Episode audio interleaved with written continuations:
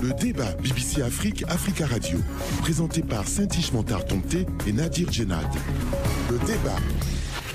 Bonjour à tous, c'est toujours un plaisir de vous retrouver pour le débat BBC Afrique Africa Radio et je suis ravi de retrouver mon coéquipier Nadir Djenad. Nadir, bonjour. Bonjour Saint-Ish, bonjour à tous et j'espère que vous avez passé une très bonne semaine. Elle a été.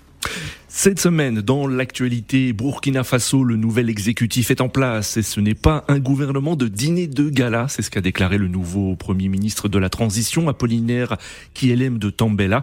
La nouvelle équipe issue du coup d'État du 30 septembre dernier fera-t-elle mieux que les précédentes dans la sécurisation du pays?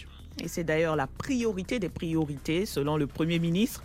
La mission de ce gouvernement, diriger le pays jusqu'au retour à un ordre constitutionnel en juillet 2024.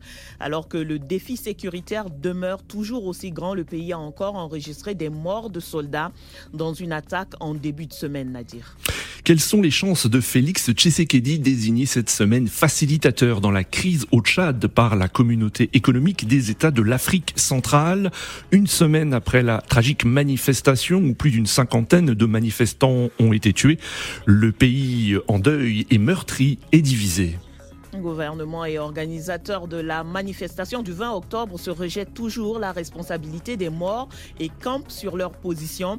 Et dans le pays, la nomination du président de la RD Congo, Félix Tshisekedi, n'est pas un signe de sortie de crise selon certains dans un contexte où des organisations de défense des droits de l'homme continuent de dénoncer, je cite, des arrestations et des déportations de prisonniers. En Centrafrique, le limogeage de Daniel Darlan, l'ex-présidente de la Cour constitutionnelle, a été acté après l'installation euh, ce jeudi de son remplaçant. Le président Faustin Archange Touadéra, soupçonné par l'opposition de vouloir un troisième mandat à la tête du pays, a-t-il désormais les mains libres?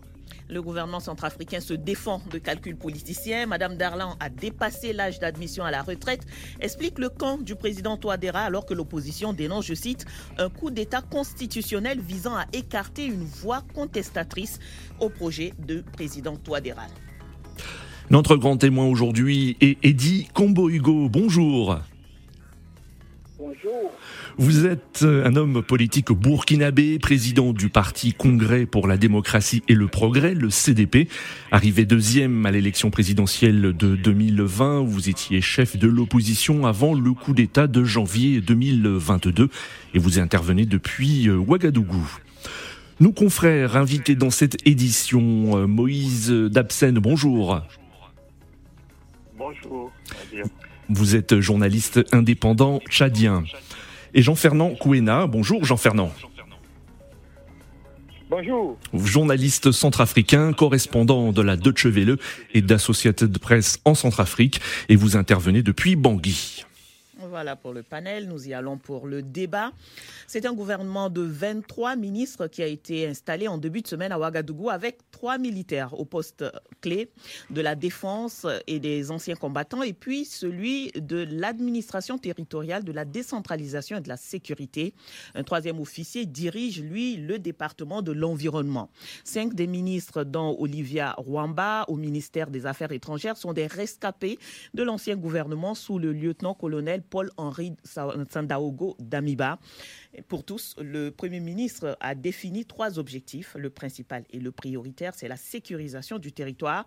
Le deuxième sera de faire en sorte d'améliorer la qualité de vie des Burkinabés. Et le troisième sera d'améliorer le système de gouvernance, a déclaré Apollinaire Kielem de Tambela, 64 ans, avocat et inconnu de l'arène politique.